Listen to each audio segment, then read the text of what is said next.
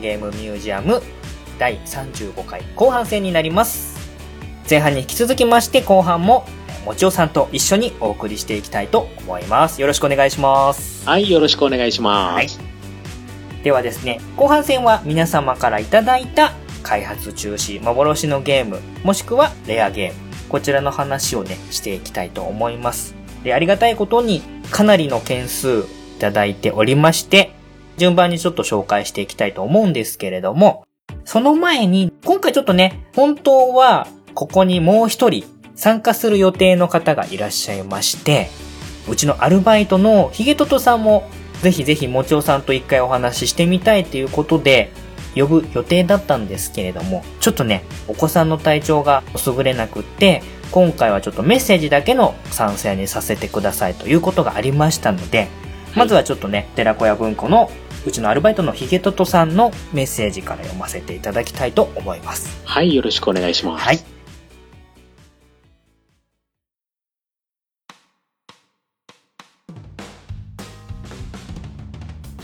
発売中止になったゲーム。真っ先に浮かんだのは、ロックマンダッシュ3ですね。他に は、これも結構大物、いろいろ揉めたソフトですよね。もう、もう、もうなかなかのドロドロなソフトをまたうん。はい。で、えー続いて。他には、小島プロダクションで制作していた、メタルギアソリッドライジング。プラチナゲームズの力を借りて、メタルギアライジングとしては発売しましたが、コジプロで制作していたライジングは全てリセットでしたということで、えーいただいております。はい、ありがとうございます。ヘビー、ヘビーな2本ですね、これもね。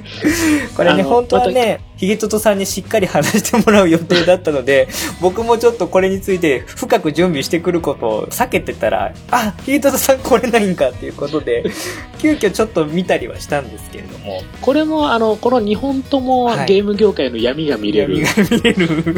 闇が見れるソフトかな。なんですかね、今回ゲーム業界の闇が垣間見れる回って言い換えてもいいぐらいの感じなんかですけど。かなりなんかドロドロな感じが。ね、このロックマンダッシュ3が、えっと、3DS で出る予定だったのかな？確か。あの、もともとね、ロックマンダッシュね、 one、two って出て、そうですね。うん。その後、一回、もう話そこで頓挫しちゃって、で、また、いろいろごたごたがあって、また 3DS の方でなんとか戻れるかな、みたいなのがあったのがまた流れてみたいな。そうですね。この辺は本当にもう、なんとかさんっていう人がね、あえて名前は出さないですけど、もう有名な、うんうんこんに いた人が辞めてどうこうみたいな感じの結構ドロドロのね、そうですね。話になってるんですけどね。そう、一時期その、プレイステーションポータブルで、その旧作のブロックマンダッシュが移植されて、その流れでダッシュ3もいけるかな、みたいな感じのところもあってね、結構これも大々的にキャラデザインがどうとかやってたりとかしたのに、いねねえ、そこまでやって ダメっていう。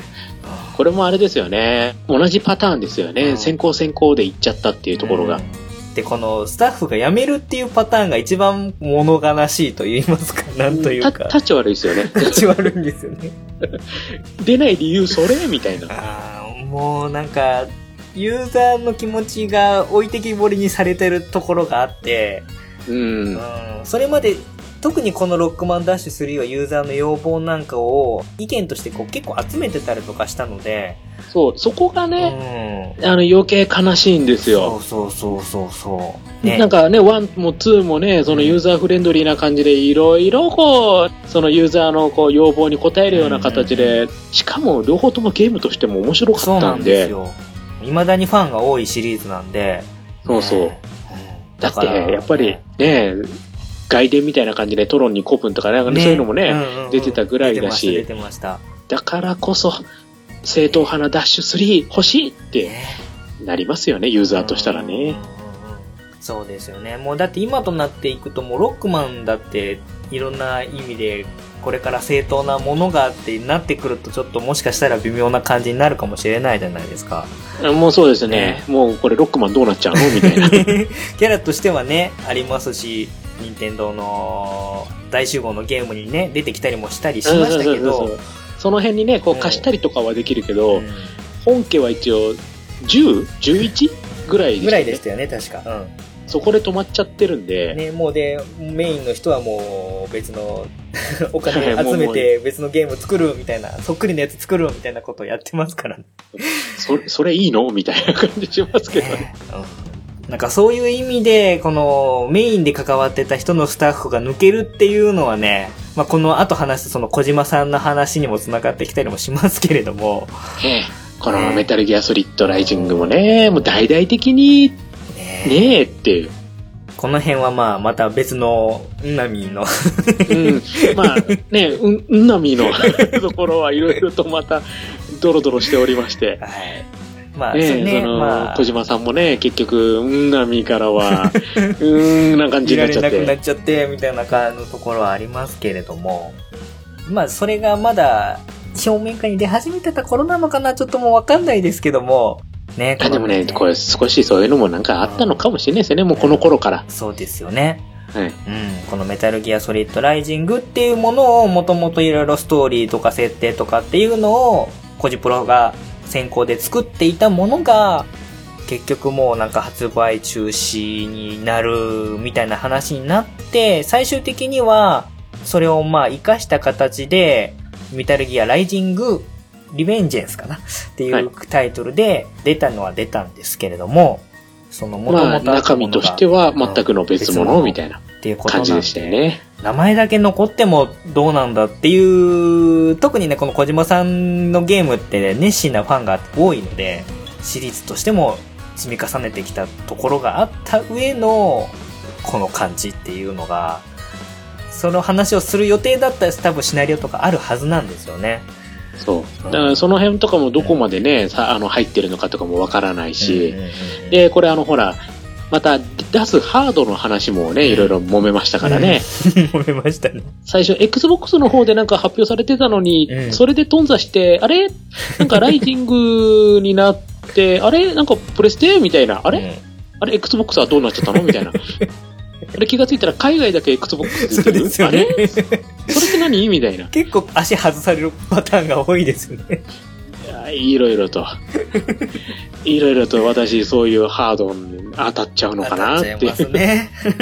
ねっていう感じなんですよ。うんだからまあ、本当に願わくばそういったこの会社の中のごたごたでとか、スタッフが移ってとかっていうのは、なるべくならね、あのユーザー側からするとないに越したことはないけれども、会社の方針と予算とゲームの売れる売れないとっていうのがいろいろこう重なってくるとそういうことも起きてきちゃうのかなっていうのは作る、ねね予算がもう莫大なものになってきたりしてますからね、一本。うん。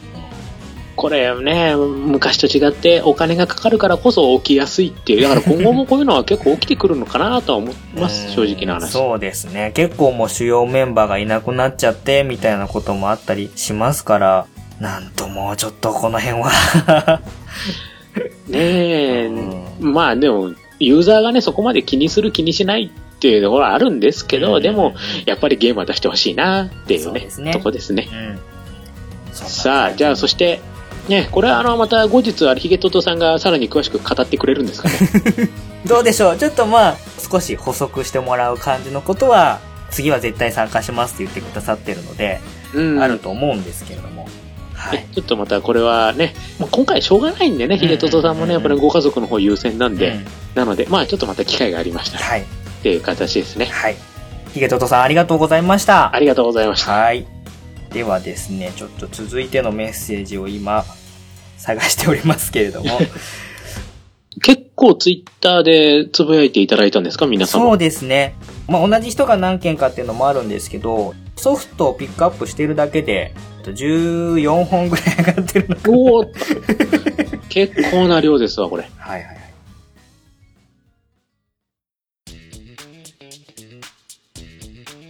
じゃあ、これから、えーいただいたメッセージを読ませていただきます。えー、まずは、ゆずきちさんからメッセージいただいております。ありがとうございます。ありがとうございます。発売される予定だったのかも不明ですが、クロノトリガー、クロノクロスに続く3作目のクロノブレイクです。2作とも楽しめたんで、ある意味、FF7 リメイクよりも出してほしいんだけど、ということでいただいております。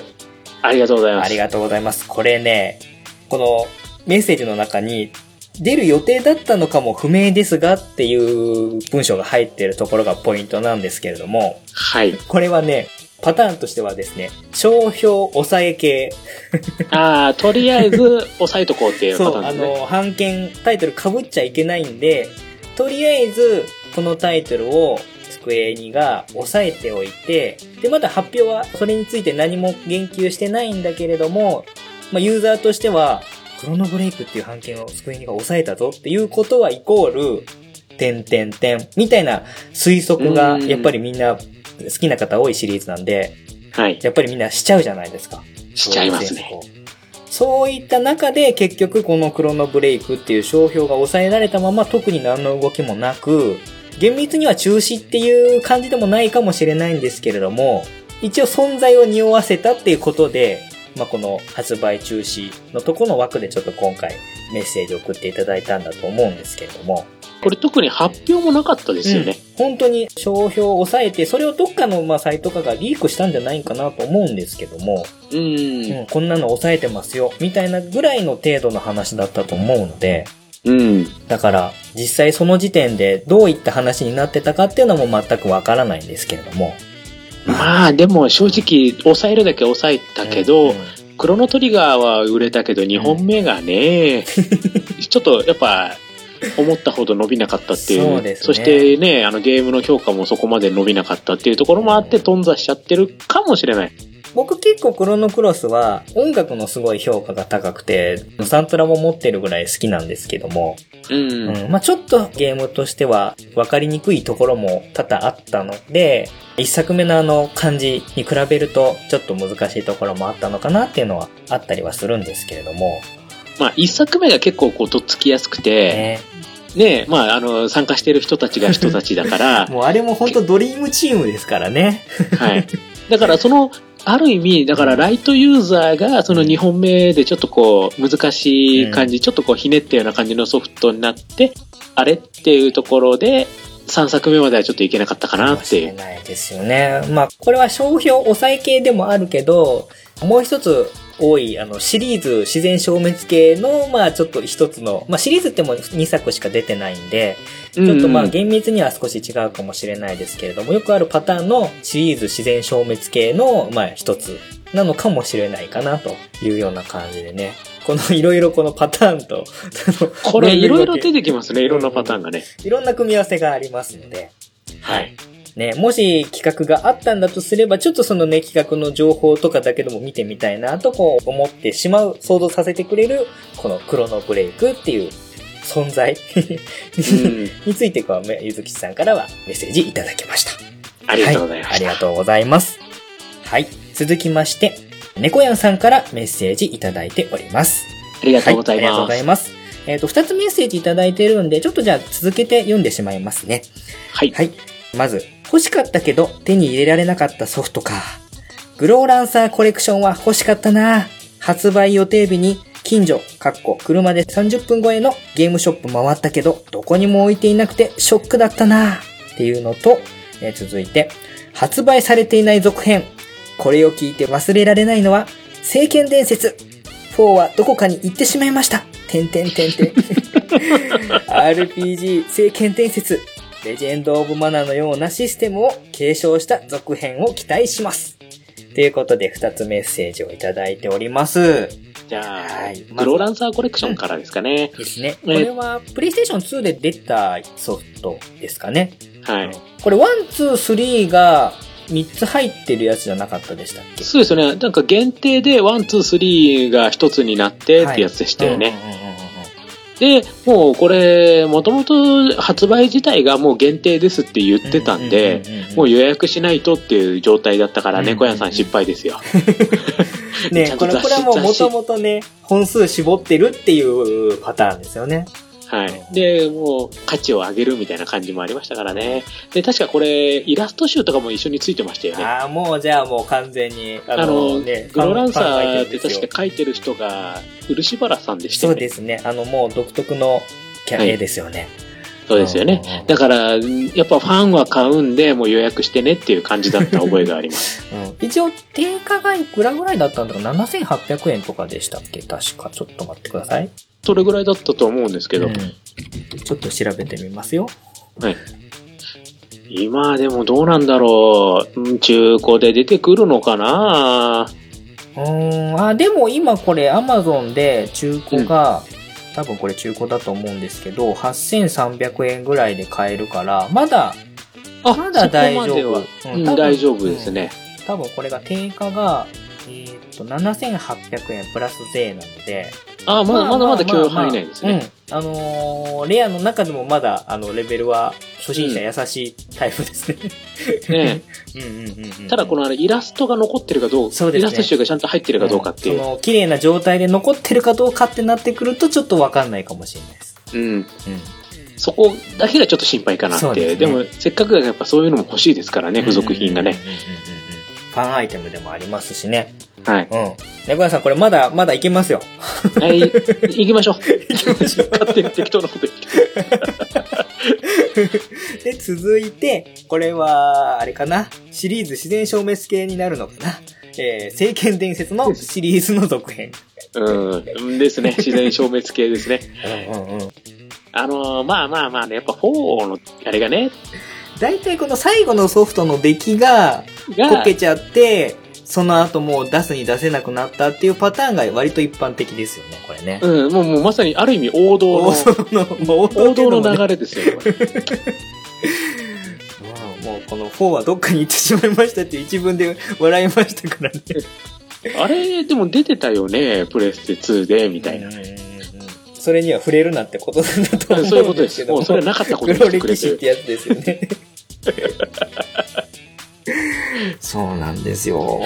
多分これシリーズにとどめさせたのが4っていうね。そうです。これね、結構、机に多いんですよ、このシリーズ自然消滅系。もう僕のこよなく愛するフロントミッションシリーズもとどめ刺されてますし、フロントミッションは何でとどめになったんですか？あの、あれですね、プレステ3で出てた、寄せばいいのに、アクションっぽくしちゃったやつ。ああ、な もうあんまりなタイトル言うのも嫌なんで言わないんですけど。あ、なんか私そこに後ろにありましたよありました。やってないっていう。とりあえず買ってほったらかしですね。うん評価すごいひどかったフロントミッション E、E なんとかですよね。うんそうです、そうです、そうです。ああ、いや、やっぱあるわ、あるわ。ですよ。あれが多分ね、完全に息の根止めたやつだと思うんですけど。ああ、多いです、多いんですよ。机系は。もともとシリーズが多いから、余計に結構そういうのがパターンとして多いんですけど。うん。うん。あーあとなんかシリーズ消滅系でパッと思い浮かぶのとかあります？消滅系でパッ、でもほら、それ、また、後のメールとかでも、もしかしたら出てくるんじゃないですか？うんそうですね。まあ多分この辺はね、パターンとしては王道なので。うん。後でまたまたいろいろじゃあ。ちょっとじゃあ、とりあえずじゃあまず、ちゃんとした、こういう感じのがいいっていう聖剣伝説が、もしかしたら、あれでも聖剣伝説ってなんか、スマホで、これもあんまり、あんまり言っちゃいけないキーワードかもしれないですけど、スマちょっと危険、ホで、危険な香りしますけどね、スマホでっていうのは。ね、結構この自然消滅系からのスマホで復活っていうユーザーがっかりっていう黄金コンボが最近 ちょっと多いですよね。多いですね。はい。あのーあとあの、ねなんか今度、なんかね、あの、新ハードが出たので、そっちで復活しますの、このまたあの、昔のメタルマックスの、あの、こう、流れの復活が今度、スイッチでまた出ますよ、みたいなのが、もしかしたらあるかもしれないれないですね。あとは、あの、この手のパターンで気をつけなければいけないのは、カウントダウンをサイトでするパターンとかっていうのも結構危険ですね。危険ですよね。あれ、カウントダウンで煽っといての、みたいな。そうですね。あります。はい。はい。はい。これは。まあまあ、でも猫屋さん多分ね、ちょっとね、嬉しい、あれ、報告多分スイッチ絡みで多分あると思いますよ、聖剣伝説は。まだでも聖剣伝説は、可能性あると思いますよ。うん、可能性あると思います。うん僕が望んでる武士道ブレードとかは絶対もう出ないですから。あー。うん。それはないかな。ないですよね。はい。あの、ちょっと一応タイトル言っときたかったんで、挟んだだけですけども。指導ブレじゃないかな。それ言ったら私もやっぱり、トバルナンバーワンとか、トバルもないかな。トバルもないかなっていう。ないですね。あと、レーシングラグーンとかですかね。ああ、ないですないでね。すね。ないですね。というね。いろいろありました。あいろいろ出てきちゃうから、はい、これぐらいにしときましょう。はい。はい。ではですね、えー続きまして、DY さんからメッセージいただいております。ありがとうございます。はい。こちらはですね、ちょっとゲーム動画までつけていただいたんですけれども、はいえー激レアかどうかはわからないですが、メガドライブを持っていた頃にどうしても手に入れたくて、でも手に入れなかった、えーこれは G-Rock エアバトルというゲームがありまして、はい。ドッグファイト系のシューティングなんですが、どこに行っても全然なくて悔しい思いをしました。僕が中学3年から高校1年ぐらいまでの話なんですが、ほんとあっちこっち探し回ったんですよ。隣の市にまで行ったりして、でもなくて、スーパーファミコン全盛期の時代に、メガドライブに優しいお店なんて僕が知る限りではなかったんですよね。当時の大分には。で、えっ、と、ちなみにゲーム動画ですということで、親バカゲのハッシュタグのところにつけてくださってるんですけれども、はい。これメガドライブなんで、もちおさんがご存知かどうかちょっと伺いたいんですけれども。はい、じゃあ私、語らせていただきましょうか、はいお願いします G-Rock。はい。えっ、と、G-Rock、実はですね、もともとゲームセンターにありました、これも体感ゲームシリーズの一つです。うんで、パワードリフトとかよりもさらに後になりまして、実はですね、これ録音やってる時の今日の午前中ぐらいかな、はい。と DY さんのところにゲストに行った時にも実は DY さんともこのね、話してるんですよして。るんですね。G-Rock なるほど話。はあはあどんだけ DY さん G-Rock にも思い入れがあるんだっていう話をね、散々してるんでぽ、ど悔しかったんかなそうなんですよ。あの DY さんともね、直接話したんですよ、G-Rock の話。はいはいはいはい。で、まあ、そうやってゲームセンターにあったものをうん家庭用に移植という形になるんですが、うんまあもちろん、あの、まともな移植ができるわけもなく、ちょっと内容を変更されてまして、はい。ゲームセンターの方が初級、中級、上級と3種類のコースの中から選んで、各ステージが、あの、時間制限内に敵を全部倒せっていう感じでした。で、家庭用になるにあたって、まあ、あの、そういう初級、中級、上級とかじゃなくて、これがミッション制に切り替わってます。うんで、さらに、えっ、と、途中で自分の機体のパワーアップもなったりとかもありまして、うんうんゲームギアの方で DY さんは買われて。で、メガドラ版が手に入らなかったと。いう形ですねなるほど、なるほど。で、ゲームギア版とメガドラ版内容はほとんど同じです。でまあ、正直申しまして、ゲームギア版やってれば、まあまああわ、メガドラ版なくてもいいかなという。出来はね、本当に似たようなものなので、うんこれ、ゲームギア版は、バーチャルコンソールで出てたりするんでしたっけ？なんか今見たら。うん。確かあった気がしますね。ゲームギア版の方で。メガ、メガドライブ版じゃなくてゲームギア版がバーチャルコンソールで出てるってことでいいんですよね、多分。そうですね。うんうんはい。まあでも内容はほぼ似たり寄ったりなので、うんで、まあ、正直申しまして、この G-Rock も確かもともと海外で出て、その後で国内に逆移植みたいな流れだった気がするんですけどね。まあ、そういった形でアーケードと内容がやっぱり違ってたんで、はい。移植で発売されてもすぐ、あの、ワゴンセール行きになって、その後すぐ消えちゃったっていう形ですね。なるほど。これはじゃあ、ワゴン系の消失しちゃったパターンってことですね。パターンですね。で、しかもあのね、アーケードと同じタイトルなので、うんうんうんまあ、アーケード版知ってた人間にしてみたらなんだよこれっていう 形になって、まあ、評価も低いという、はあ、はあはあそういう感じのゲームでございますね。うん僕これ、貼ってもらったゲーム動画見てたんですけど、はい結構僕この音が印象的に残ってて、結構かっこいい、ちょっとなんか、まあ、打ち込みというか電子音というか、うん。うん。これ結構いいじゃんと思って、ちょっと動画見させてもらったんですけど、うん。うん曲はね、アーケードもね、すごくいい曲なので、うん私 CD 買ったぐらいですから、じゃあやっぱりいいんだ。はい。曲はかっこいいです。はい。なるほど。そんな直接話したぐらいなんで、よっぽどこの DY さんは思い入れがあるゲーム。思い入れすごいですね。DY さんの思い入れかなり強いゲームですね、これは。なるほど。はい。はい。じゃあ、詳しくは、じゃあ、もうあの DY さんの方と直接話していただいた回を聞いていただければ、どれだけ思い入れがあるかっていうのもわかるってことですね。あ、わかりますね。わかりました。じゃあ、そっちもちょっとつなげてリンクしてますので、聞いていただければと思います。そうですね。DY さんがやってますね。あの、パラベライズビート。はい。ね。もう10年以上ややってるうんもう 大ポッドキャスト番組ですけど、はいそちらに私がゲストで行った時に、はい。本編の収録の後に時間が余ったんで、ちょっとオフトークで喋ってたら、それがまたすごい本編以上に盛り上がって。で、これ、オフトークだけど、これ配信します？みたいな。で、配信が今回あったんで、はい。まあ、そちら、そのオフトークも良ければ聞いてみてください。はい。リヴァイさん、ありがとうございました。ありがとうございました。はい。えー、続きましてですね、ダーさんからメッセージいただいております。ありがとうございます。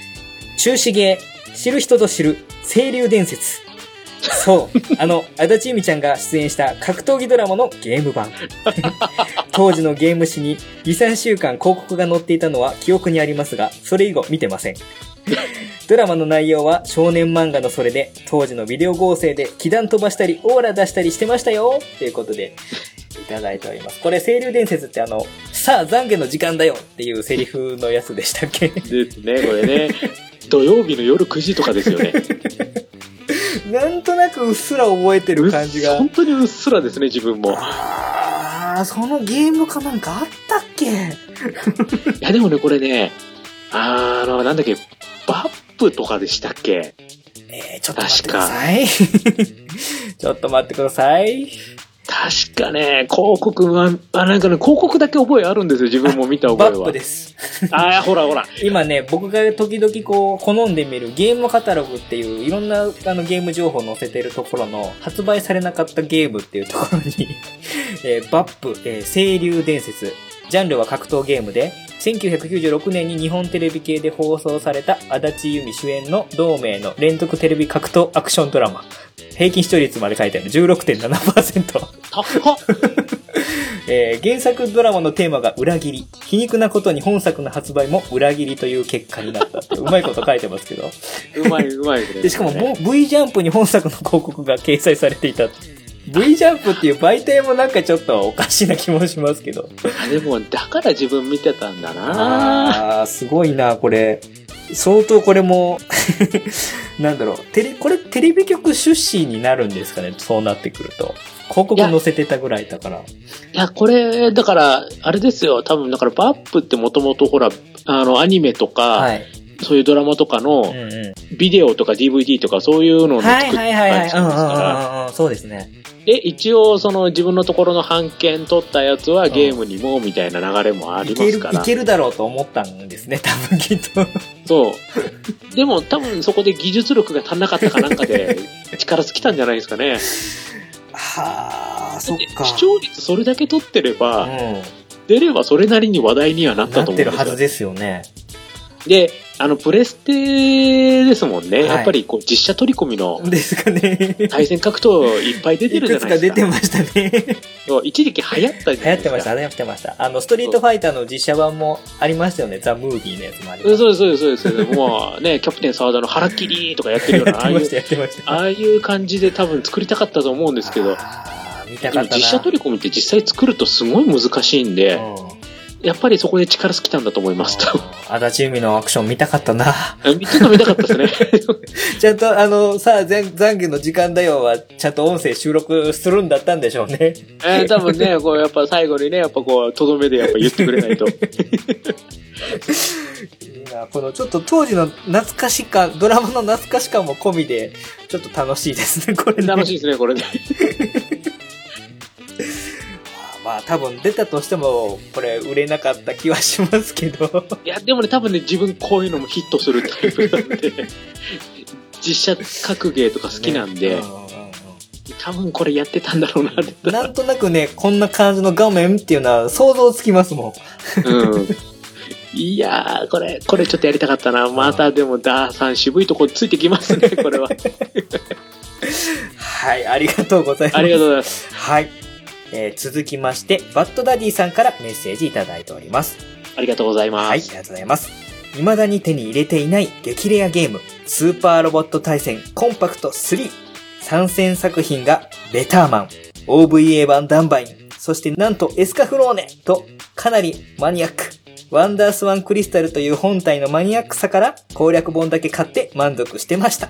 ということでいただいております。また、また来ましたね。変化球が。変化球が。これはもうね、ハードもある意味似たような感じの話にワンダースワンですからね、今度ね。はい。で、しかもこれカラーとクリスタル専用のソフトなんで、はい。よっぽどこう本数的にも少ない これね。もう多分ね、スワンクリスタルのもうだから多分相当後半だったと思うんですよこれ多分ね。、下手したら一番最後のソフトとかの感じになっちゃうんじゃないんですかね。うん。おこれでも、自分もね、正直ね、見た覚えがない。一応ワンダースワンは持ってますけど、いやー、売り場とか行ってたけど、売ってるの見た覚えないな。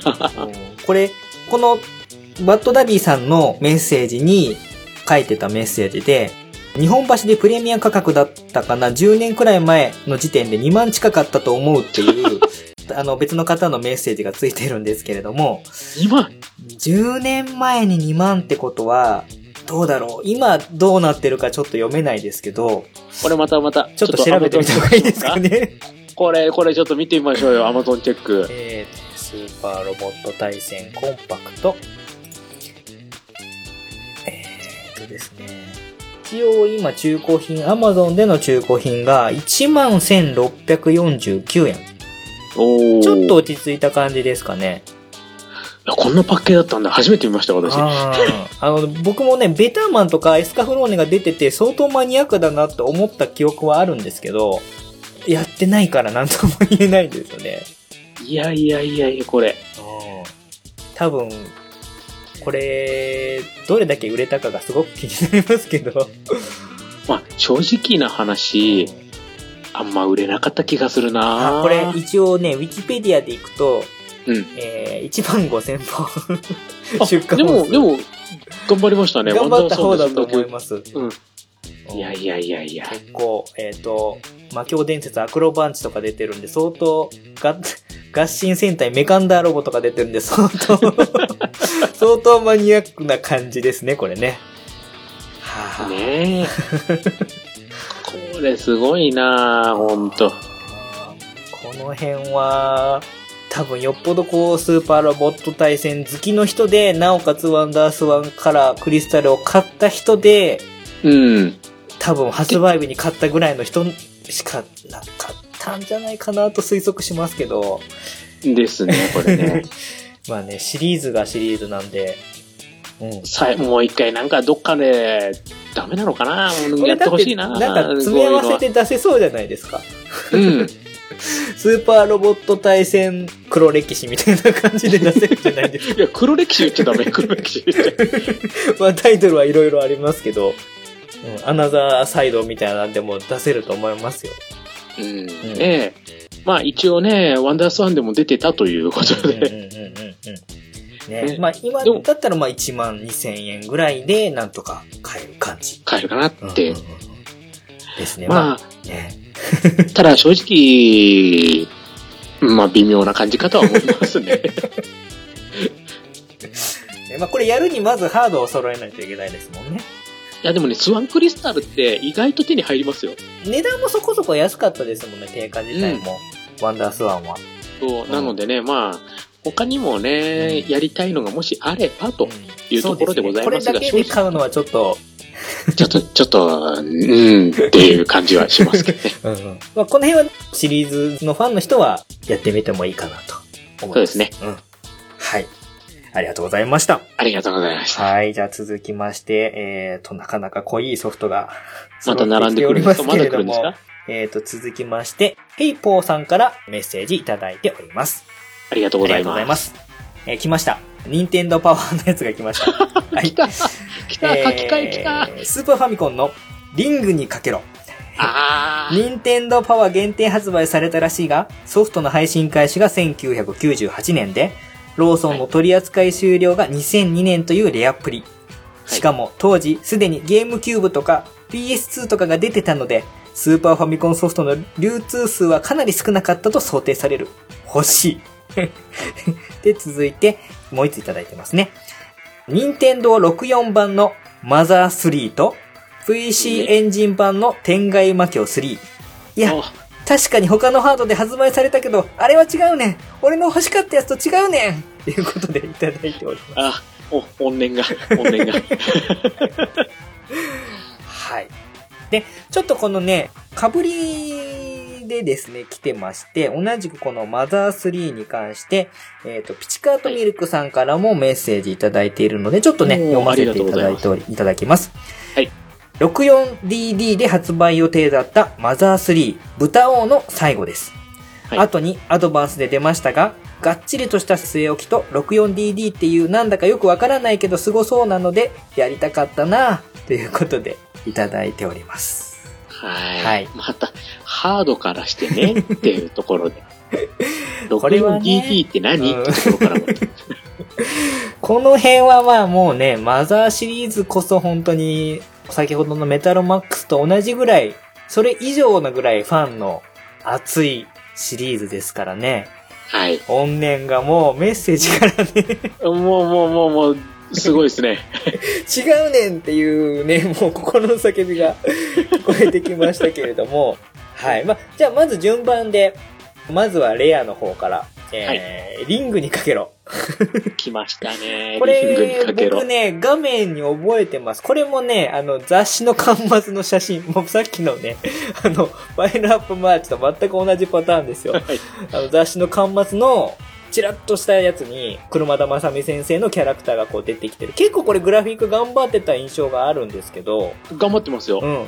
多分これ、ちょっとゲームシステム自体はよくわかんないんですけど、あ、本当ですか、うんちょっと話しましょうか。お願いしていいですか？はい。えっと、実はですね、そのリングにかけろって、はい。コマンドをちょっと入れたりとかする駆け引きのある対戦の格闘っていうと印ころで。象とすると、あの、悠々白書のあんな感じに近いんですかね？そうなんですね。で、うんうんうん相手からの攻撃はガードとスウェート、はい。あとなんだっけ、えっ、と、もう一個なんかあったんだよな、避けるやり方が。うん、あって、うんうん。こっちから攻撃するときは、まずジャブを当てて、はい。ある程度ゲージを貯めて、その後にストレートとか必殺技とかこう、やっていくみたいな感じのゲームになってるんですよ。で、まああの、正直最初にどうしても最初、ジャブをひたすら打ち続けないといけないんで、ゲームとしてはかなり単調なんですけど、なるほど。はいはいはいその代わり必殺技はちゃんとあの、ギャラクティカファントムなんはい。か、はいそういう、ああはいう。ね、その辺のがちゃんと再現されてますし、で、なぜか、あの、ボクシングなのにリングアウトがあるっていうね、こう、すごいゲームですあのんで、車田落ちのドシャーってやつですね。ドシャーがちゃんと再現できるんで、そういった意味ではすごく、あの、頑張ってる作品ではありました。はいはい。まあ僕の記憶が正しければ、このヘイポー君は、車田正美先生の作品がこよなく愛している人だったと思うので、その辺はもうね、多分それを見るだけでも欲しいっていう気持ちはすごく伝わってきますね。あーただ、あの、原作の、こうちょいちょい、こう、つまんでのストーリーになってるので、原作完全再現とかそういうのはありません。原作それっぽく、でもあれここ、あれがいないなとか、うんあれここなんかちょっと違うな、みたいな。そういう感じにはなってます。うんまあ、でその辺はね、容量の関係も考えると仕方ないところかなとも思いますけど。うんでね、このリングにかけるもね、確か最初ね、普通に発売だった予定に入ってたはずなんですよ。はあ、ロムで出る予定だったってことですか？そう。とそれが、任天堂パワーの方に移ってるんですよ。で、タイトル画面見るとわかるんですけど、はい95年と98年ってクレジットが2つあるんですよ。ああ、じゃあいろいろあった可能性があるってことです非ね。常に高いんですね、そこが。ロムを作る予算は出せないけど、作ってあるから、このままにするのももったいないし、書き換えならいけるんじゃね？みたいな、そんな感じが、ねっていう透けて見える感じが。そうそうそう、そういう感じのね、ちょっと修正かけて書き換えようにして、みたいな。なるほど。これちょっと、いいですね。そういう話。いや、なんかそういうのがタイトルがもう滲み出てるんで、うんうんうんうんうんうん。なるほど。これメサイアですよね。でしたっけ？確かね、メサイアで会ってた気がするな。友達の家でやったんだよな。あやったことあるんですね。でやったことありますよ。だから動いてる画面も知ってるし。これちょっと貴ちょっと重な意見。覚えてるんですよ。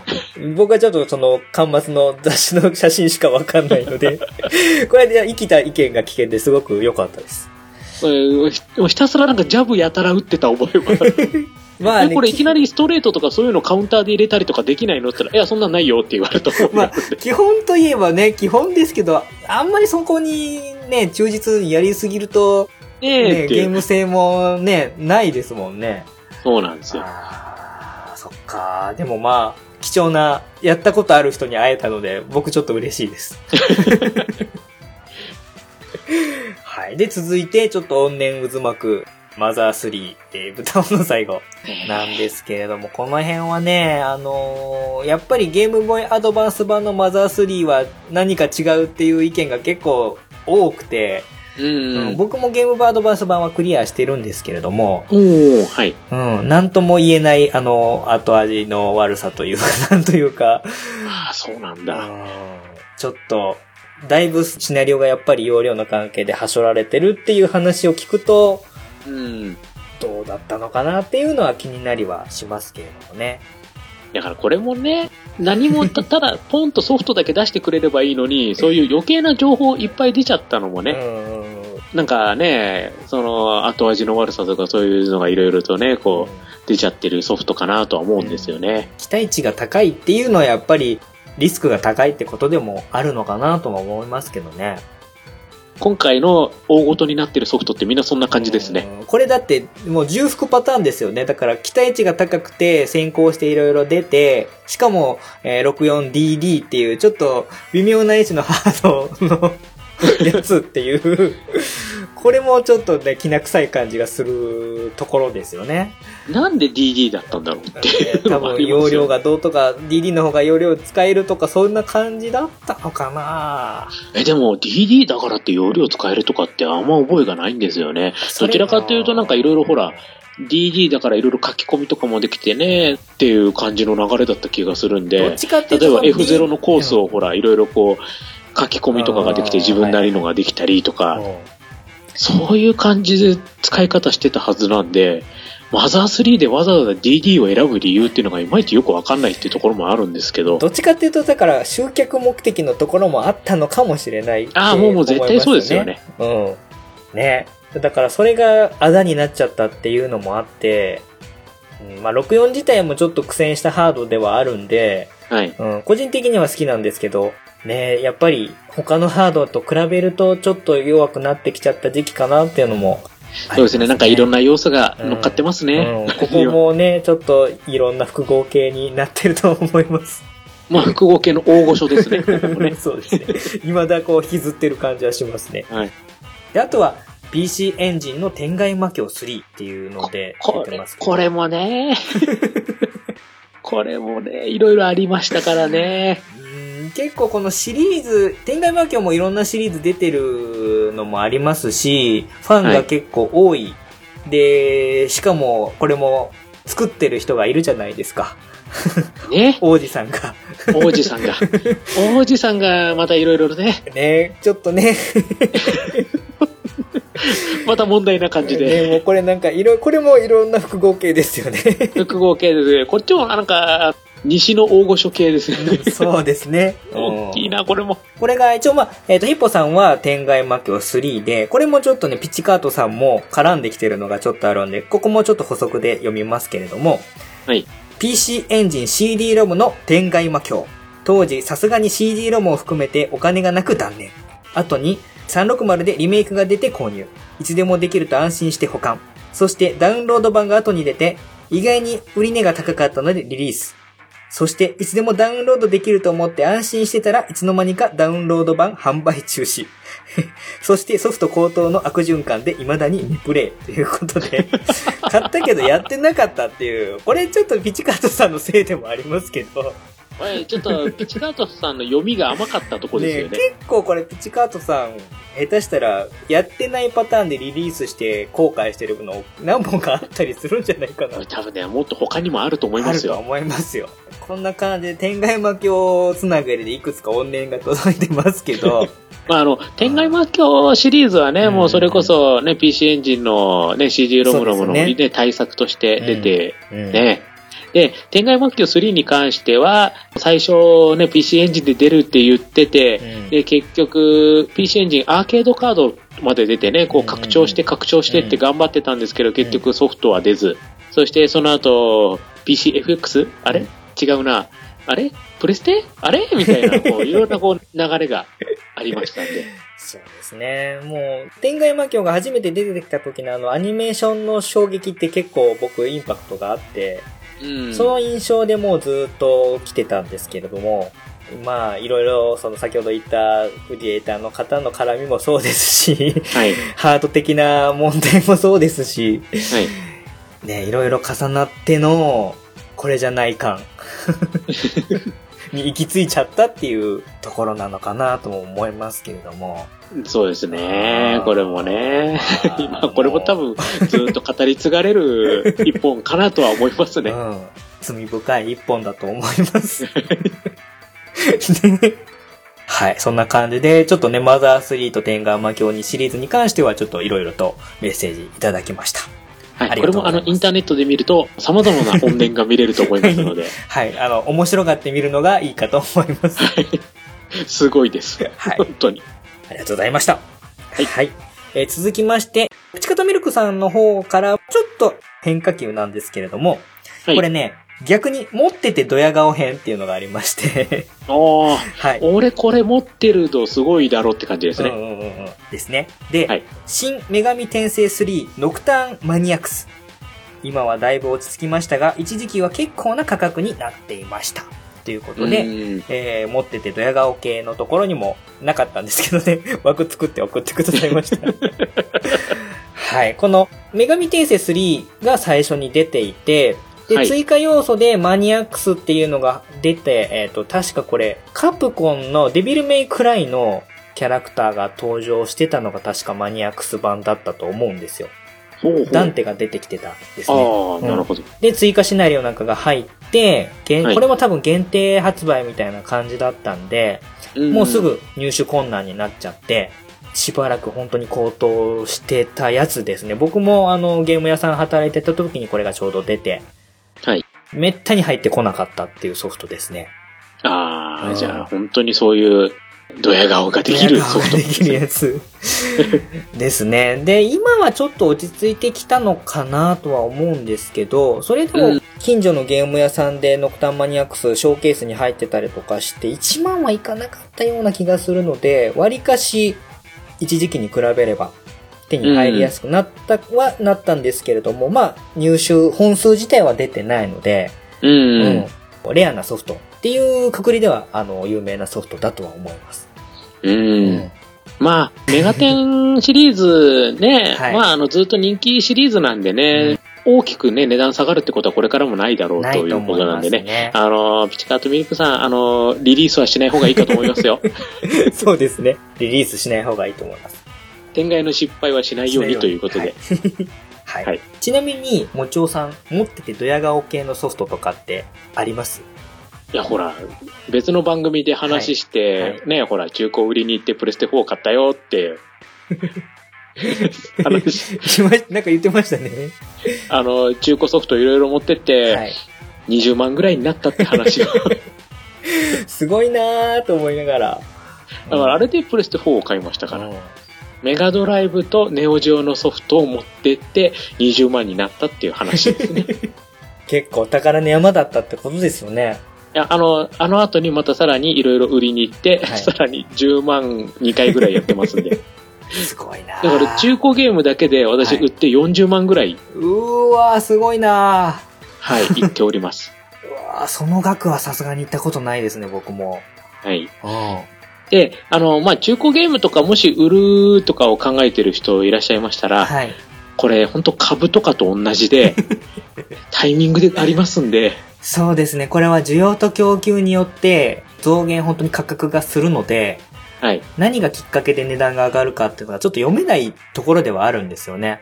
あと、うんもう一つ言えるのが、はい CD よりもはいロムの方が値段上がりますね。ああ、ああ、ああ。結局 CD だだとちょっとした傷で読み込みできなくなるっていうのがあるんで、ううううん結構買い取り嫌がりますね、うんお店の方が。そうですね。僕もゲーム屋さん勤めてた時はは CD いロムの再生とかはかなりチェックしましたから。そうですよね。うんうんうんだからやっぱりこう、ロムカセットの方が後々高騰しやすいかなっていう印象はちょっとありますね。うん。うん。だから自分メガドライブのソフトとか、ネオ上のソフトとかが、うん。うひょーっていう値段になりましたね。そうですね。で、最近は、この値段の変動の要因で、このバーチャルコンソール系とかダウンロード系のソフトとか結構絡んできたりとかもするので、ああ、そうですね。そう、一気に値段がガクンと下がったりすることもあります。そうまさに、あの、ピチカートさんがやったこのダウンロードでできるからいいやって一気に手放す人が多いとか、そうそう。そのパターンですよね。と思ったらダウンロード版も突然配信中止になったりとか、版権がなくなってダメになるとかっていうこともあるっていうことが怖いんですよね。まあ、それが先ほどのコメントにありましたもんね。ありました。まさに実践で出てましたので。出たのでね。ちなみに僕が持っててドヤ顔系なのは、はい。えっ、と、プレイステーションのムーン。ここれ、は、あの、持ってて、サントラまで持ってるので、これは、あのまあ、売る気なんか全くないんですけど、はい、あのー知っておりますよ。取り上げましたもん。私の番組で。ね。はい。もう大変でしたよ。もう自分持ってなくて、しょうがないからもう友達から借りて、はい。はい、それでっていう。まあ、いいゲームですよ。いいゲームです、これは。これもな、あの、僕もいつか取り上げようと思ってるゲームではあるんですけれども、はい。これはもう、僕はもう持ってて、一生多分墓場まで持っていくゲームだろうなと、うん自負しているゲームではありますね。はい。うんあとで、はあの、私も番組で、自分の番組でちゃんと話しさせていただいたゲームでもありますね。うんはい。はいえーあとは最近ゲーム屋さんにふらふら見てビビったのが、えースーパーファミコンのラッシングビートシュラっていうやつが、おはだ裸ソフトでショーケースで6000円になってたので、嘘 わあ、こんな値段上がってるソフトじゃなかったはずなのにって思ったっていうのが最近ですね。え、ラッシングビートそんな上がるんですか？びっくりしました。ラッシングビートシュラ、裸ですよ、しかも。6000円で売られてたんで、どっかに、どっかに多分あるな、うち探せば。ちょ、ちょっと探そうかな、ちょっとそしたら。うん、あとはですね、あの、64で、えっ、とね、僕これ昔友達ん家で一回だけやって面白かったゲームで探してたのが、ゲッターラブっていう恋愛ボードゲームみたいなのがあって、はい。それが裸で1万5千円になってたんで、その持ってた友達に裸で1万5千円だよっていう情報は流しました。ああ。これだから何が高くなるかってわかんないんですよ。ねうん。だから皆さんちょっと不用意に売らない方がいいかもしれないレトロゲーム系は。特にロムカセットはそう。ですね。ロムカセットは取っといた方がいいですよ。はい。という、あの、ちょっとしたあ情報をお知らせして、えっと、どんどん続きのメッセージ読んでいきたいと思います。はい。すいません、脱線しました。いやいいです、いいんです。はい、えっと、続いて、まだ出てくるんですね。まだ出てきます。あともうちょっとですね。はい。じゃあ行きますね。ヒルアンドンさんからメッセージいただいております。こちらもありがとうございますはい。ありがとうございます。ロボゲー好きとしては、ライブレード2が、えー1がロボットギャルゲーとして結構好きだったのですが、2は出ずにウィンキー、倒産してしまいましたね。てんてんてん丸。来ましたね。来ましたね。あの、会社会社倒倒産産パターン。で、えっ、と、激来ましたねリアというほどじゃないと思いますが、ライブはライブ、5年ほど前に急にプレイしたくなって、かなり中古屋さん探しました。今だと配信でプレイできるのですが、見つけた時はかなり久しぶりにスーパーファミコンを起動した思い出があります。ということでいただいております。両方わかりますね。はい。この辺は、まずあのね、ウィンキーソフトさんはね、行っちゃいましたからね。ね、当初だからスーパーロボット対戦といえば、ウィンキーソフトさんの方が最初だった。あそうですそうですですよね。はいうん。ね、ライブレード2。1はね、僕もちょっと、あの、ちょこっとだけやったことあるんですけれども、はい。うんまさにまあ、ロボットものの、うん本当に王道というか、アニメロボットっていう感じの結構人気もあった作品だったと思うんですけれども、まあね、ね。会社倒産系2が2ね、予定はされたけど、その前に本体が持たなかったという。いう感じですね。これは残ね念、っていう形でねちょっと悲しい。悲しいね、パターンでございます。系は物悲しさが付きまとうからちょっと、なんとも言えないんですよ。攻めるに攻められないっていう。あまあまあ、これしょうがないですもんね、こればっかりはって。ね。でも、頑張ってた方だと思うんですけど、結構昔からあるソフトメーカーさんだったと思うんで、うん、結構ね、頑張ってはいましたけけど、ど、まあ、いかんせん、ちょっと、時代に乗れなかったのかなっていう感じはしちゃうゲームではありますね。はい。うん。そして、ライブアライブ。ライブアライブ。ね、これは本当にね、何年か前は本当に、やっぱりロボソフトでもあったしね、あのーなかなか手に入んなかったソフトだったとは思うんですけど、それがね、やっぱりダウンロードで当時のゲームが遊べるっていうことになっちゃったんで、まあ、ユーザーとしてはね、今でもすぐやれるっていうことはすごくいいことだとは思うんですけども。はいうん。まあ、ちょっと寝かして、値段がつくかなって思ってたような人がもしいたとすれば、その人はまあ、その人には残念でしたっていうね話にはなりますけど。まあ、ライブアライブゲーム自体はね、すごく面白くて、そうですよね。はい。私もリクエストをいただいうて、ん。苦労しましたもん、これも。なかなか見つけられなくて。うん。で自分の時はもう、頑張ってちゃんと最後まで。あんまりね、ロープレイつまんないと途中で力尽きるんですけど、うんこのゲームはちゃんと最後までやれたんで、ね。まあ、ストーリー面でも、まあ、いろいろ、半ばネタみたいになってるキャラクターもいますし、うん。ね本当熱い展開がね、ね。やってて面白いですね。ね、やり込み的な要素からいくと、またね、忍者編はやり込みされてる方も多かったりもしますし、うん。うん、いろいろ、いろんな側面がある、いいゲームだと思います。今でこそ本当にあのバーチャルコンソールでね、あの気になったらちょっとやっていただく本当いいと思います。うんうんうん。結構値段以上には楽しめると思います。そうですね。何かしら引っ今かかる部分ってあると思いうんあますよ。ると思います。一昔前の一線張ってた漫画家さんたちが、キャラクターデザインとかやってくれて、まあ、これもある意味ドリームゲームみたいな感じですよね。うん、そうですね。興味がありましたら、これもおすすめ。おすすめです。本当に、あの、今だとロムは電池の問題とかが出てきちゃうので、うん。うん、ダウンロード版で、まあ、気軽に得られるのっていうのは、まあ、今では一番いいかなとは思いますね。そうですね。はい。はい、ありがとうございます。ありがとうございました。はい。次が最後になりますかね。結構長い間、話しちゃいましたけれども。聞いてる方大丈夫かな？眠くなってないかなって意外。とでも楽しんでくれてると思うんですけどね。喋ってる方は相当楽しいんですけどね。ちょっと体温1、2度上がってるぐらいの感じで。あ、もうもう雰囲気もうとしては、ガンガンに言ってますから。はい。えっ、と、じゃあですね。ヨグさんからメッセージいただいております。ありがとうございます。はい。えーこの方、ゲーム部アドバンス会で、僕が紹介したマイナーゲームのモンスターサマナーを私もやってましたって言ってくれてた同士です。あ波長が合いますね。波長が合う方ですそういう方なんですね。はい。で、その方からメッセージいただいたんですけれども、はいえーまだ手に入れてないレアゲー。PC ゲームですが、アトラスの義天女神転生ですね。メガテンダーまた来た。はい、これね、これも多分相当レアな感じになると思います。まあそもそも PC ゲームなので、はい。家庭用ハードとはちょっと一線隠してるんですけれども、はい。女神転生の、まあちょっとして、まあ外伝的な感じだと思うんですけども、家庭用ハードじゃないんで、グロテスクな表現が入ってたりとか、性描写の表現が入ってたりとか。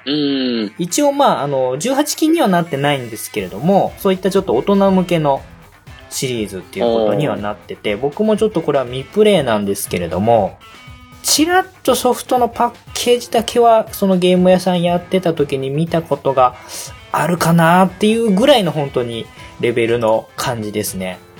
パソコンになるとさらにね、こう見つけるのが大変になりますからね。しかももうこれ、1999年の Windows 用ソフトなんで、うん。多分、9 Windows 95とか98とかの時代なんで、今はもうやれないんじゃないかなというのが、これまたあれですか、うんハードも合わせて探さないとってパターンですね、これ。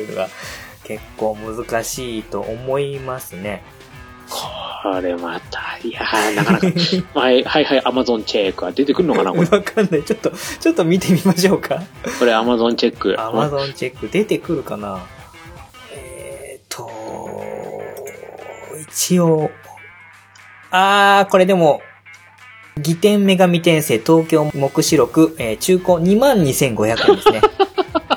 はい。あで、これをやるためのハードを用意しなければいけないとなると、相当ハードルは高い これはかなり高いですね。感じになると思いますね。あでも出てはいるんですね、ちゃんとね。一応、えー出品者からお求めいただけますということなんで、あの、出してる人がいるっていう感じですね。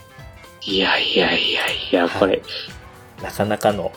なかなかのハードルなかなかのハがードですね高いですね、これね。うんうんうん。まあでも、今でこそ、悪魔が成長したりとかっていうのが普通になシステムとしてはなってるんですけれども、はい。当時としてはかなり、あの、先駆けて、あの、悪魔の成長、レベルアップみたいなのもありますし、スキルを入手したりとかっていう要素も、本当に今となって普通のシステムを搭載してて、なおかつ、あの、大人向けの、まあ、性的描写っていうのはどの程度だったのかっていうのはちょっとわかんないんですけども、うん。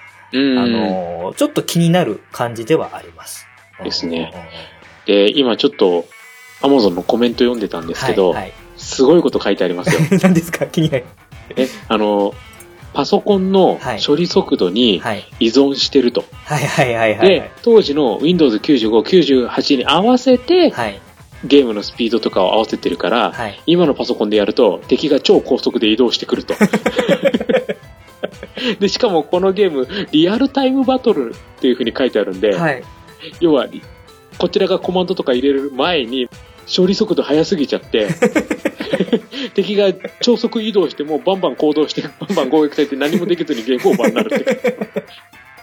だからやっぱりどうしても遊ぶなら、発売当時のスペックの PC も用意しないと。はは。一応、有志によるパッチが制作されてるらしいという情報は出ているので、まあ最悪それを探すってことですかね。探すとっていう。でも処理が早すぎるとっていう。はははは。いやー、いろんな意味でハードル高いよ、これ。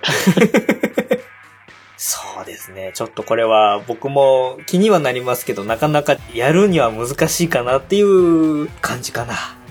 うんちょっと手出しにくいですね。はい。最後締めくくるにふさわしい。うんふさわしい、ふさわしい大物でしたね、はい。値段も2万超えましたんで、はい。いいかなと思い強烈だなこれます。はい。ありがとうございました。はい、ありがとうございました。はい。といったところでかなり皆さんからね、熱いメッセージいただきまして、盛り上がってきた親バカゲームミュージアム第35回なんですけれども、一応まあまとめとしまして、先ほども言いました、いろんな条件、まあいろんな理由、いろんなタイミング、それがいろいろ重なって、ちょっとね、メーカーの闇が垣間見えたりするのも、この発売できなかったゲームにはあって、まあ特にこれはユーザー側の方だと思うんですけれども、それぞれに対するストーリーがあって、まあ悲しい思い、怒りの思い、で、なおかつ嬉しかった思いなんかも多分いろんなごちゃ混ぜになって、これだけね、皆さんからメッセージいただけるようなお話のテーマとしてあるっていうことは、それだけゲームが愛されてるってことかもしれないなと、改めてこの回やらせていただいて思いました。ね。はいまあ、今後も多分こういったゲームが出てくるであろうとは思いますけれども、まあ、それに対してまあ一喜一憂していくのが我々ゲーム、まあやる側としては正しいやり方なのかなとか思いつつ、まあそれも込みで、ね、これからも、もちろさんも僕もゲームを愛していきたいなということは変わらずにやっていきたいなっていうのがまあ今回の教訓と言いますか、感想みたいなものかなと思うんですけれども、はい。そうですね。という形で、はい。はい、まとめさせていただければと思います。皆さん、メッセージありがとうございました。ありがとうございました。ありがとうございました。では、エンディングに参ります。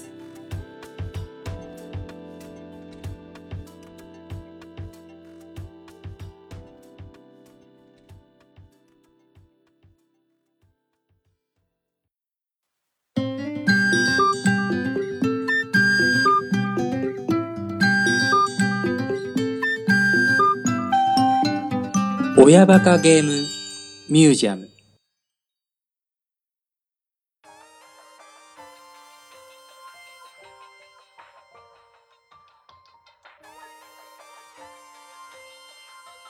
エンディングになります。もちろさん、お疲れ様でした。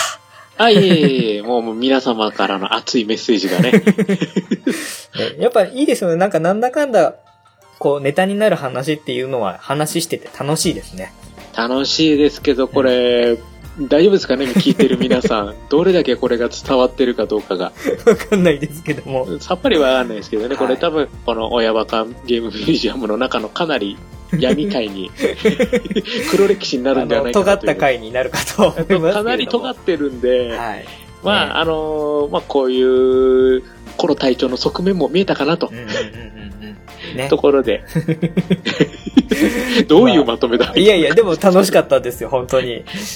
やっぱ隊長と話すると楽しいから。いやいやいやいや。盛り上がっちゃいましたけどまあ僕もね、どうせ話すんであれば、ちょっと、なるべく怖めの話で、楽しく話できそうなものないかなとこうずっと探してた末でのこの話なので、うん。思った以上にリスナーさんの反応も強かったんで、メッセージたくさんいただいたんで、本当そうですよね。ねまさかこんなにね、うんあの、募集した期間も短期間だったのに。そうそうそうそう。本当に僕が想定していた以上に濃い内容に、あの、なってますので、この後僕頑張って編集しようと思っております。もうあの、実はこれ収録3時間ぐらいになってますからね、これね。はい。あの、いろいろ、はい。ちょっと調整しないととてもじゃないけど、聞いてる皆さん多分寝ちゃうんで、これ。はい。ちょっとその辺は頑張っていきます。はい。よろしくお願いします。よろしくお願いします。では、二つ番組やられてるもちおさん、ちょっとここで番組の宣伝時間を作りたいと思いますので、えーあはい言っていただければと思います。お願いします。はい、えーと、私、もちおがやっております、もちおのゲーム大好き DX。これがですね、あの、一本のゲームを取り上げまして、そのゲームについていろいろとお話ししている私の番組となっております。はい。まあ、今回のね、えーと、中で取り上げたソフトについてもいろいろ話している回もありますので、はいよろしかったら聞いていただければと思います。はい。そしてもう一つの方が、もちお的脳筋雑談ということで、もうこれはもう完全なフリートークとなっております。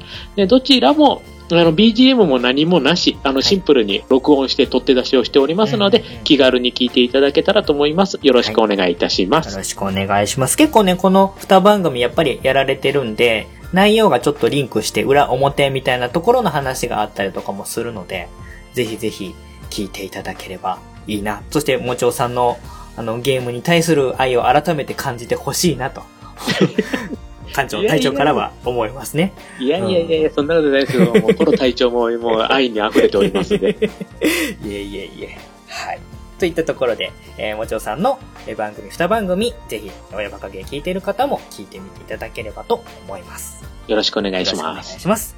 で、あとは最後に親バカゲーからも告知させていただきます。えっ、と、ちょっとね、一個大きめの企画を、えー考えておりまして、それに関しての募集をちょっとここでさせていただきたいんですけれども、まあ、親がバカゲーの中で、虹パパ評議会っていう、まあ、お父さんたちが集まってあーだこーだ言ってるコーナーがあるんですけれども、まあ、それ用の企画で、一つちょっと皆さんから募集したいテーマがあります。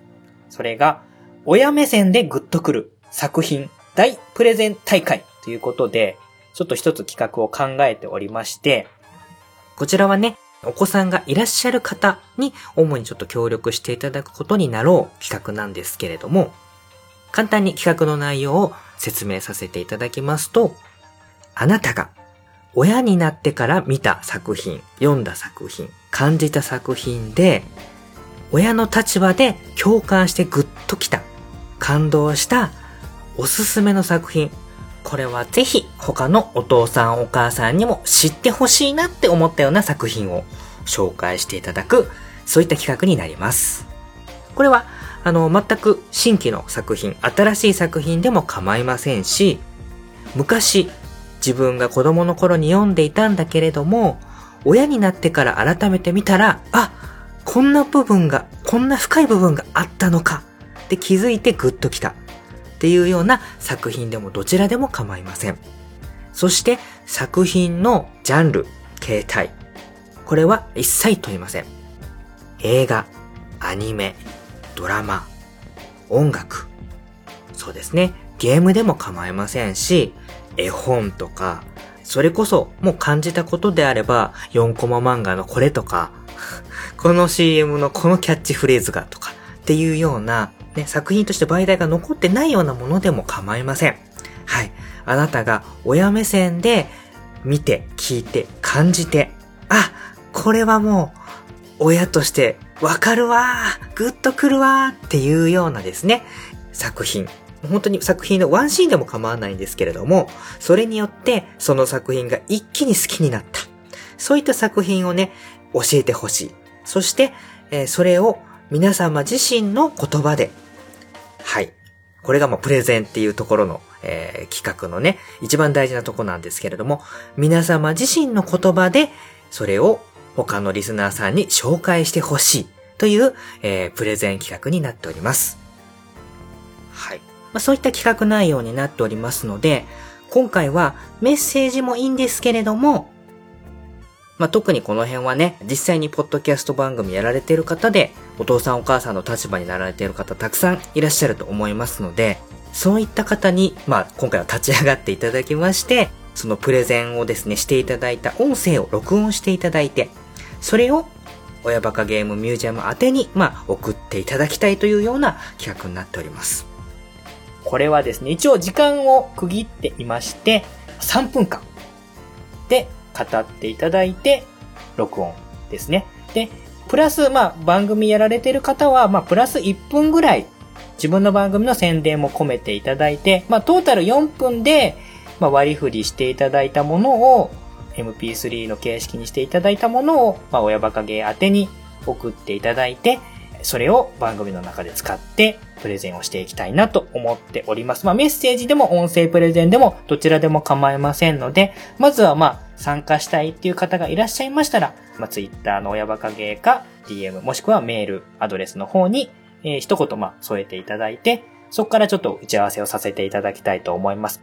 その回の収録をする日っていうのはまだ決定してないんですけれども、おそらく5月の後半から6月にかけてのあたりで、ちょっとね、綿密に調整をしてやっていきたいなと思っております。ですので、まだ全然時間があります。と先日ちょっとツイッターの方ではね、一時締め切り4月20日ということで募集させていただいたら、4名の方が、有志が、我こそはということで、立候補していただきましたので、その方も含めて、で、まだちょっと期間に間がありますので、館長もこれからあのポッドキャスト番組のあれ方はお父さんだったよな、お母さんだったよなっていうのをちょっと今思い出しながら、個別にちょっと当たっていきたいなと思っておりますので、まあ大体5月の後半ぐらいまでの間に、まだ間に合うかなっていう方がいらっしゃれば、メール、ツイッターの DM などで、えーご連絡いただければ、参加できるかどうかっていうのもご連絡させていただきます。まあおそらく参加できると思いますので、はい。ぜひぜひ、まあ、ポッドキャスト配信やってみたいなとか思ってるような方も、もしかしたらこれがチャンスなきっかけになるかもしれませんのでね、気軽に。で、えーまあ、おそらくこれ、あのあんまりいないかもしれないんですけれども、僕、親じゃないんだけど、親の気持ちがわかるよ。例えば、ペットを飼われてるような方ね。うん。あとはまあ、ゲームで言うと、子育て系のゲームみたいなのもあったりしますので、まあそういった立場で送っていただくっていうのもまた変化球的な感じで面白いかもしれないんですけどね。もしそういうのもあれば、はい、えー気軽に挑戦してみていただければなと思っております。はい。といったところでちょっと、えー大きめの告知をさせていただきましたけれども、大きいですね。はい3分間ですか。はい。またちょっとこれ、あの、サンプルで僕1個取って、おまけでつけてみますので、こんな感じでやってくださいっていうのをそれ聞いていただければ、わかりやすいかなと思うんですけれども。はい。これはちょっと私もじゃあなんか、一本あげた方がいいですかはいね。。あの、ぜひお願いしたいと思います。あの、ゲストに来ていただいた親の立場の方にはお願い、個別にしてっております。はい。あ、じゃあもう、じゃあ私確定じゃないですか。お願いします、ぜひ。うん。親になった方は、なんか一つはあるんじゃないかなっていうので思っております。ありますね。うん。やっぱりこう、その立場になってみての、うん例えばそのゲームのそのシーンのそのセリフ、あ、そうなんだ、みたいな、やっぱありますからね。後で気づくことって結構あるんでね。そうですね。うんこれ結構あの、RPG とかやってる人とか意外と多いんじゃないかなと思いますよ。もう誰目線で見るかっていうのが変わってきたりとかするんですよね、やると。うん。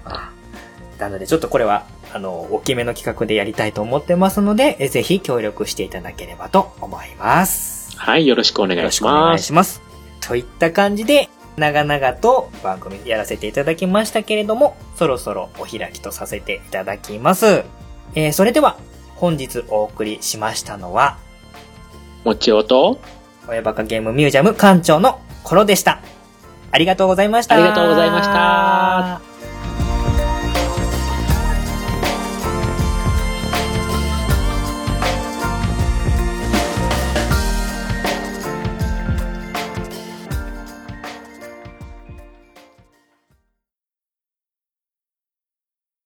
ワン、two, three。親バカ。ゲームミュージアムでは皆様からの感想メッセージを随時募集しております。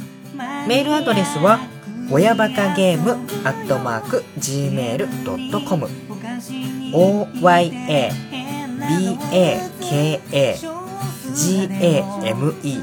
アットマーク gmail.com です。ツイッターの場合は DM もしくはハッシュタグ親バカゲー親が漢字でバカゲーがカタカナ。こちらをつけてつぶやいていただければ、館長宛てにメッセージが届くようになっております。いただいたメッセージの中から、エンディングの方で、何つかピックアップして読ませていただくようになりますので、よろしくお願いいたします。次回の親バカゲームミュージアムは、久々の登場、常連客、カズヤンをお招きして、あの時、ゲーム屋だった僕ら、喜怒哀楽、ゲームショップメモリーズをお送りいたします。次回もぜひ